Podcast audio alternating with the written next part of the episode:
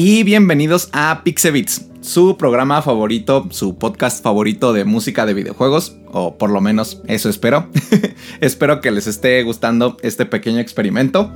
Y pues en este programa vamos a hablar de menús, de intros, digamos, de esa música que sale en el title screen, en el menú principal o en las cinemáticas de introducción de los juegos que justamente pues es el primer acercamiento que tenemos a la música del juego y pues como es una carta de presentación pues suele ser una música importante, ¿no? Digamos, hay casos mm, especiales como Breath of the Wild y este juego que acaba de salir, Tears of the Kingdom, que no tienen música en el menú principal y eso me enoja, pero pero de eso se va a tratar este programa. Entonces vamos a ello. Lo que escuchamos al principio fue una canción que se llama Times Scar del juego Chrono Cross. Y pues es la música de la cinemática de intro de Chrono Cross.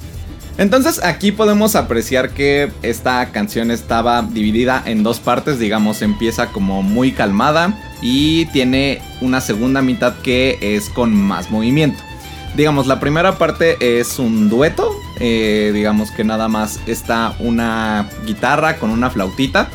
Y después pasamos a la segunda parte donde ya todo está como más orquestado y con mucho movimiento.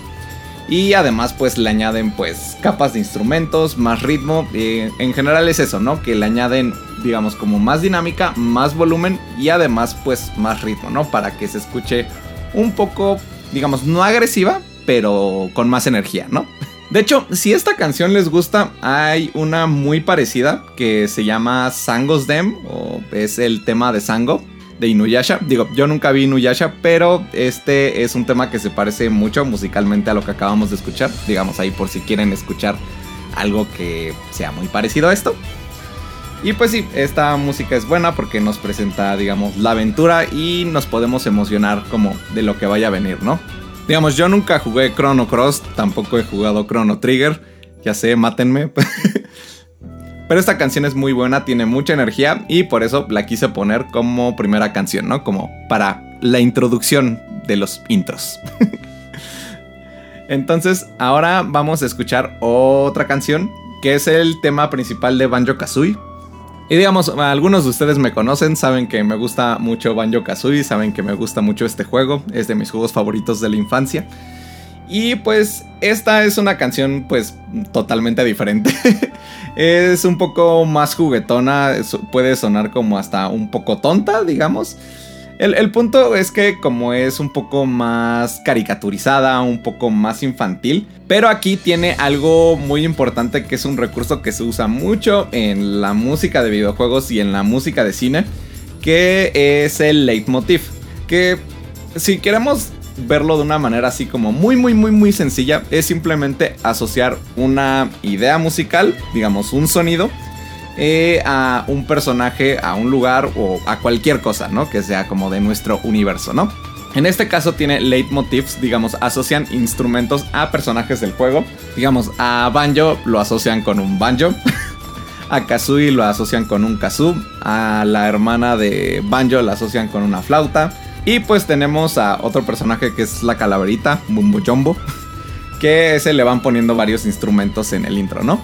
Pero el punto es que es una música muy activa, muy divertida, que tiene como una onda así como de polka. Que de hecho casi toda la música de Banjo Kazooie tiene como esa onda como de polka, como de ritmo umpa, como el pom pom pom pom pom pom. Eso es algo que usa muchísimo Banjo Kazooie. Pero ya hablé demasiado, vamos a escuchar el tema de Banjo Kazooie, que está cortito, y ahorita regresamos.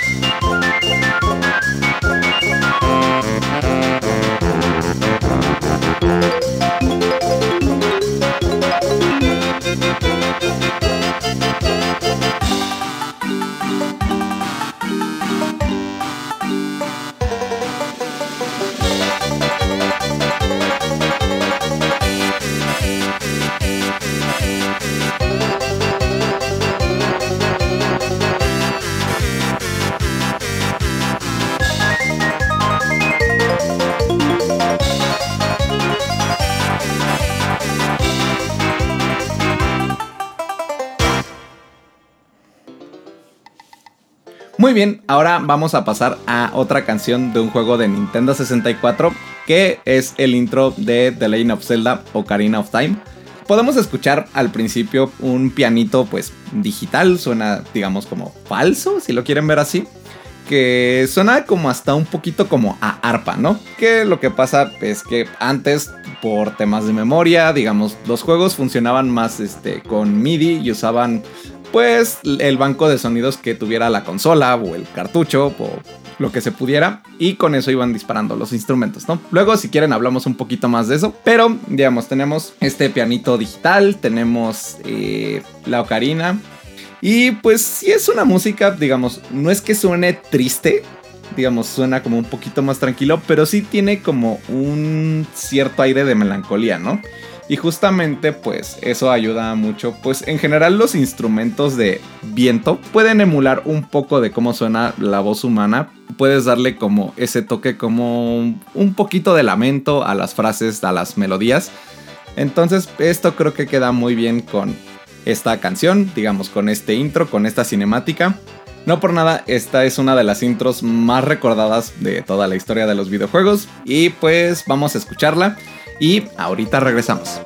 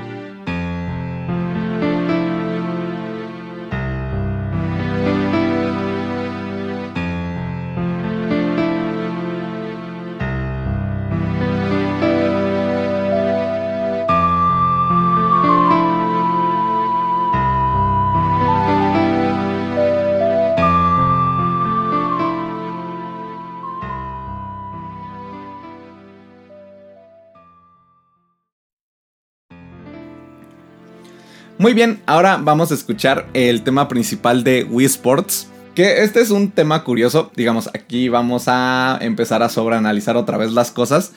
Y es que a mí me suena mucho como a una intro de una sitcom, digamos, como de estas comedias de los años 80 o también de principios de los años 90.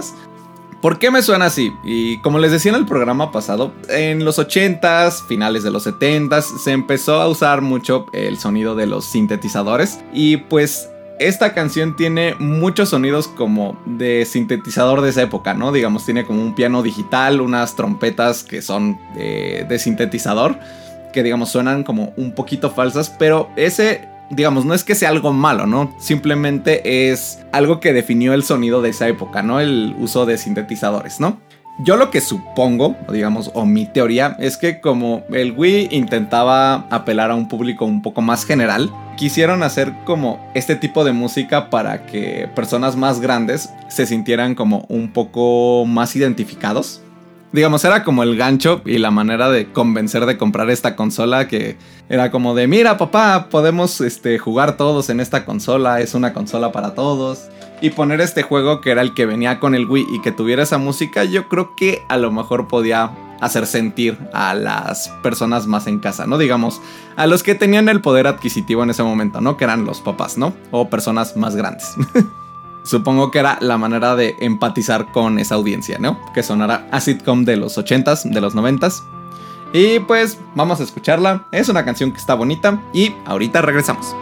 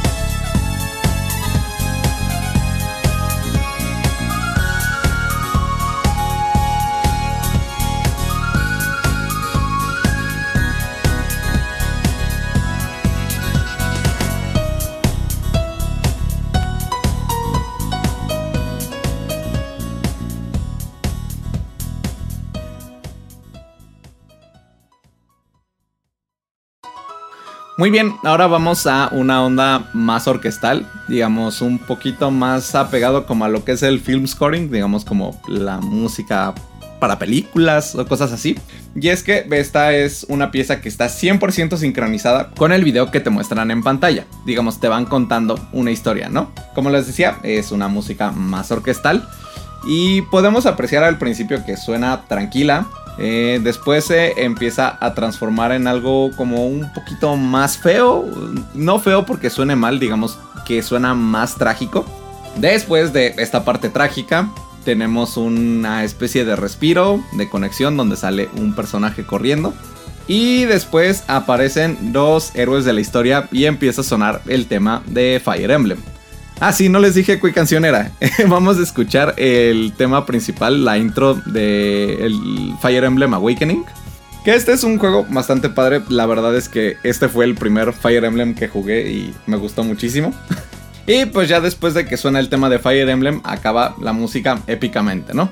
Entonces, haciendo un breve repaso, primero suena tranquila, Luego empieza a sonar fea, trágica, como con un poquito de desesperación. Una parte como de respiro, un poquito más calmada. Y al final suena heroica y acaba épicamente, ¿no?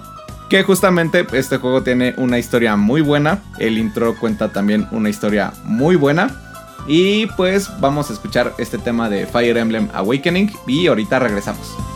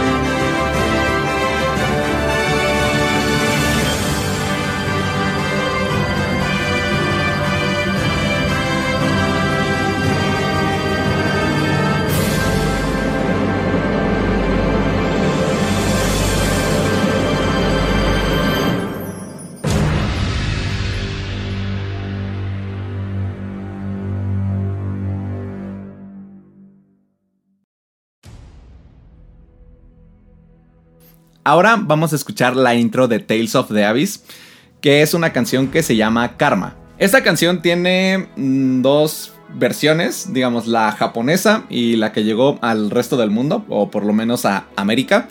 Que en la versión japonesa tiene justamente eh, la letra en japonés, digamos, es una versión que está cantada y la que nos llegó al resto del mundo, la melodía de la voz la hace una guitarra eléctrica, ¿no? Lo querían desjaponizar, por decirlo de alguna manera. Y a mí me gustan mucho las dos versiones. Tal vez en otro momento les ponga la versión con letra, pero como yo toco guitarra, a mí me gusta mucho la versión con guitarra eléctrica. Suena súper heroica y creo que le queda muy bien a este juego. Suena súper heroico, súper épico y esa guitarra está 10 de 10. Vamos a escucharla y ahorita regresamos.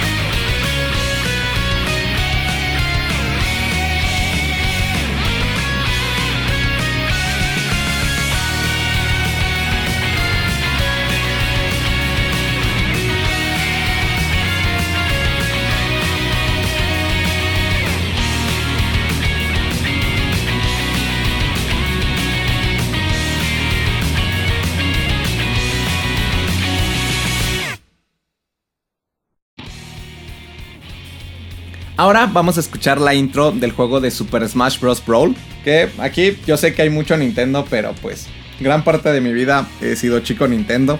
Una disculpa. Pero creo que de la saga, este es uno de los temas más emblemáticos y más recordados. Que justamente, digamos, a mí la verdad me... Digo, no sé si es por la nostalgia, pero sí me pone como la piel chinita esta canción. Y pues es lo mismo, ¿no? Tiene una onda muy orquestal, pero aquí tenemos eh, pues unos cantos que ayudan muchísimo como a la narrativa de la canción, pero para darle como esta epicidad un poquito más pegándole como la onda de música cinematográfica o la música de películas donde solemos escuchar este tipo de cantos. Sí, porque digamos, tenemos a la orquesta y además tenemos un coro de voces, ¿no? No solo es una voz, tenemos una capa de voces y eso ayuda muchísimo a darle como ese peso, ¿no? Hay una parte, de hecho, que si se fijan suena, eh, digamos, como voces solistas o voces que están como un poquito más aisladas. Y después entra el coro completo, ¿no? Y es justo eso, ¿no? Como que esa onda en donde suenan muchas voces, pues le da un sentimiento más de comunidad, como de unidad. Y como son aquí muchos personajes, digamos, es una manera simbólica de poner como a los personajes del juego. No es que vayas a poner a Kirby y a Snake a cantar, pero digamos, es simplemente un simbolismo, ¿no? Que ayuda a la narrativa de la canción, a lo que querían comunicar. Porque de hecho, si se fijan en la letra de la canción, si la buscan, pues habla un poquito como de eso, de cómo luchan codo a codo los personajes, que esto tiene como un poco que ver con el modo historia, la campaña del modo historia del juego. si quieren buscar algo divertido, busquen en YouTube eh, Éramos niños sin postre. se van a divertir mucho con ese video. Pero bueno, ya menos bla bla. Vamos a escuchar esta canción de Smash y ahorita regresamos.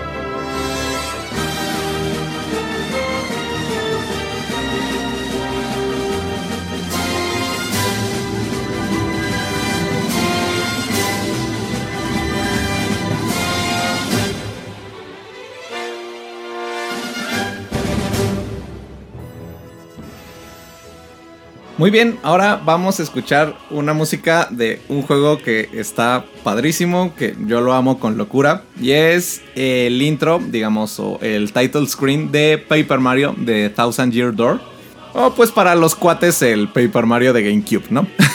Esta canción tiene un pequeño intro, digamos como una apertura así como heroica, así con trompetas, como si te estuvieran presentando algo, así como cuando te abren la cortina. Y después pasamos a otra parte de la canción que tiene un ritmo súper movido, digamos, se escuchan muchas cosas y está como súper dobleteada la música en todos lados. ¿A qué me refiero con esto? Y es que tiene mucho movimiento, digamos. Todos los instrumentos tienen muchísimo movimiento. Tienen melodías dobleteadas que justamente es cuando tomas una melodía, digamos, hay un instrumento haciendo otra melodía y esa melodía la haces con otro instrumento al mismo tiempo para darle más fuerza, ¿no? Pero además de eso, a pesar de que hasta cierto punto suena caótica la canción, como que cada quien está haciendo como su desmadre en el instrumento, tienen unas partes en donde todos los instrumentos hacen golpes al mismo tiempo, ¿no? Es algo que en la música, en la escuela me enseñaron que se llaman obligados. La palabra obligados en música es un desmadre, porque puede significar muchas cosas, pero una de ellas es justamente cuando dos o varios instrumentos hacen exactamente la misma cosa, digamos cuando hacen el mismo ritmo, la misma melodía, cada instrumento está como en su relajo, en su rollo, y llegan a una parte donde hacen una frase rítmica al mismo tiempo que la hace incluso la batería, por ejemplo. Y esto ayuda mucho a darle como esa parte como unificada o que le des más importancia a una pequeña parte de la canción. Como les decía, a pesar de que cada instrumento está haciendo su relajo, cada instrumento está haciendo su desmadre, hay unas pequeñas frasecitas o unos pequeños golpecitos en donde todos hacen algo al mismo tiempo, ¿no? De que eh, es un desmadre, pero al fin y al cabo es un desmadre organizado. Entonces vamos a escuchar esta canción de Paper Mario que tiene mucha energía, está muy bonita, está muy divertida y ahorita nos vemos que ya vamos en la parte final del programa.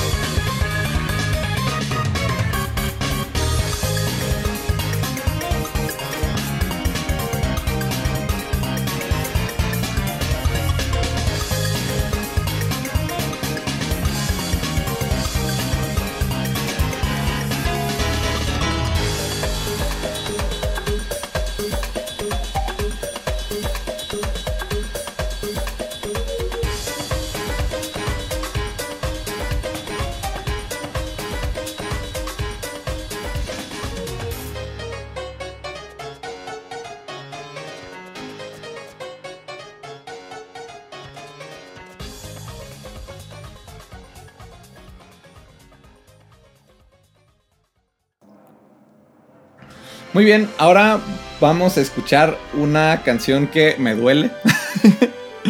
me duele porque nunca he jugado este juego, entonces yo sé que a muchas personas les emociona eh, demasiado esta canción. Pero a mí no me pasa igual, digamos, obviamente me gusta, es una canción buena y la conozco por cultura general. Es el tema del menú del primer juego de Halo. Yo nunca jugué Halo. Bueno, sí jugué, jugué el multijugador, ya saben, en casa de algún amigo, pero yo pues nunca he tenido Xbox. Entonces pues nunca he jugado Halo, ¿no? Digamos, yo en mi soledad. Entonces al principio podemos escuchar unos cantos gregorianos, digamos que le dan como esta onda como de iglesia o un poquito como eh, mística, digamos. Y después vamos a una parte un poquito más movida, digamos, con percusiones, tambores y unas cuerdas. Esta parte de los tambores, en muchas veces los tambores los solemos asociar con conflicto, porque está este concepto de la banda de guerra o de las bandas de guerra que justamente tenían tambores. Y después de esta parte movida pasamos a una parte más tranquila, ¿no? E incluso ya hasta el final de la canción ya suena como todo un poquito más ambiental, ya pegándole más como al diseño sonoro más que a la música. Es una canción muy emblemática de un juego muy emblemático y por eso la quería poner aquí. Entonces vamos a escuchar este himno, este tema de Halo y ahorita regresamos.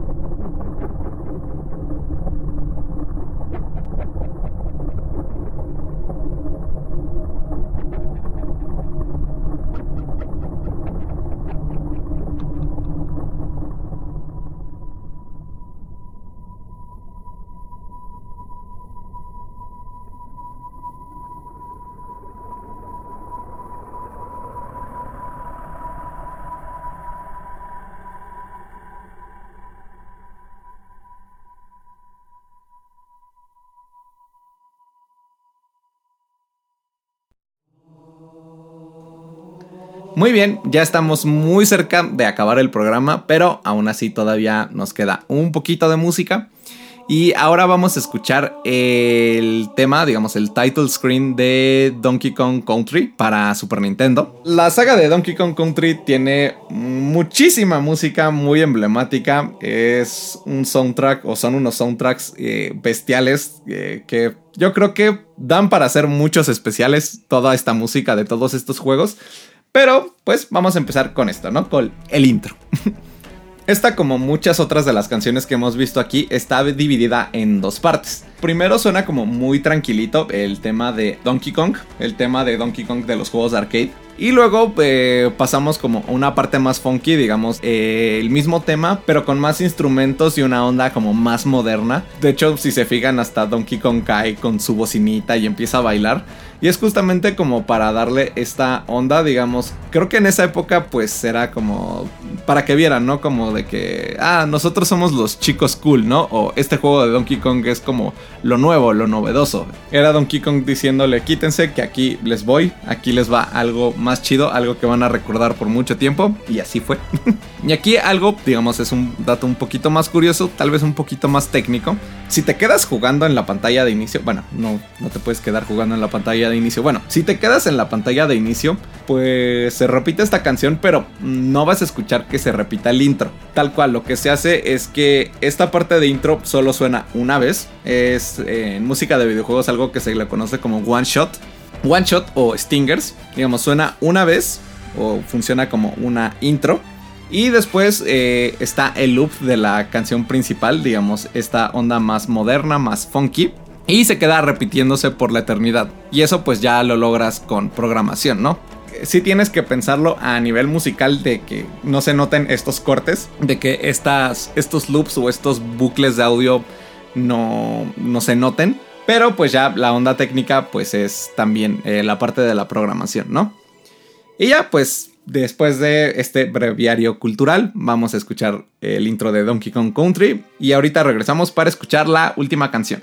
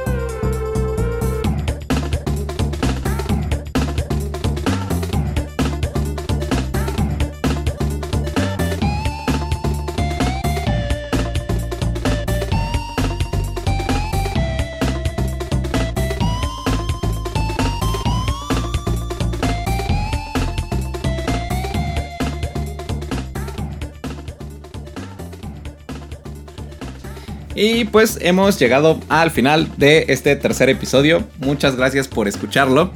Y sorpresivamente no vamos a escuchar una canción de un juego de Nintendo. Pero ahorita platicamos de ella. Pues como siempre, muchísimas gracias por escuchar el programa. Muchísimas gracias a todas las personas que me han estado mandando sus comentarios y sus recomendaciones. Sobre todo me gustaría, ahí si quieren y pueden, me pueden sugerir temáticas para estos programas. Digamos, por ejemplo, ya sea como, ah, pues música de héroes o música de villanos o de tal instrumento, de tal saga, o de lo que se les ocurra. Eh, ahora sí que todo se vale. Pero se aprecia porque así me hacen pensar un poco menos. no, no se crean. Pues muchas gracias por escuchar este programa. Eh, muchas gracias de nuevo al equipo de Pixelania por darme el espacio y la oportunidad de hacer este espacio musical.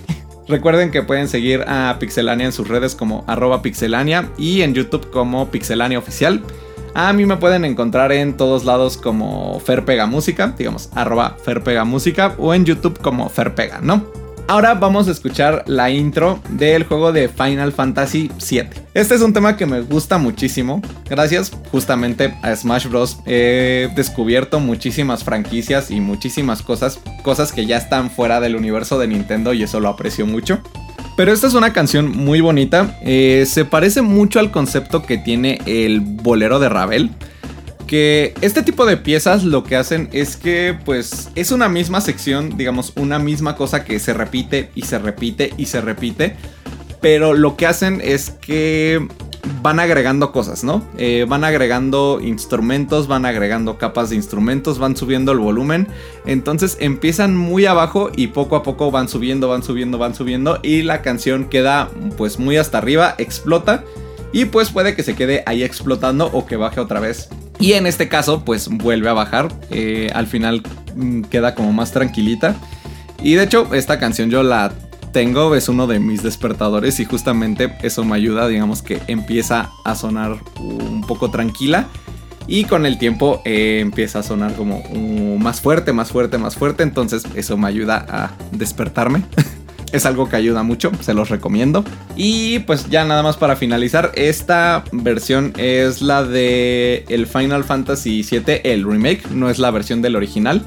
Y es que pues la versión del remake me suena pues un poquito más épica. Eh, creo que pues una versión bastante superior. Que no es que la primera suene mal, pero me gusta más esta onda que le dieron como de orquesta. Creo que le da como una onda un poquito o todavía más poderosa que la primera, la de PlayStation 1. Y pues vamos a escuchar el intro o el preludio de Final Fantasy VII Remake. Muchas gracias por escuchar este programa y nos vemos en el siguiente. Hasta la próxima.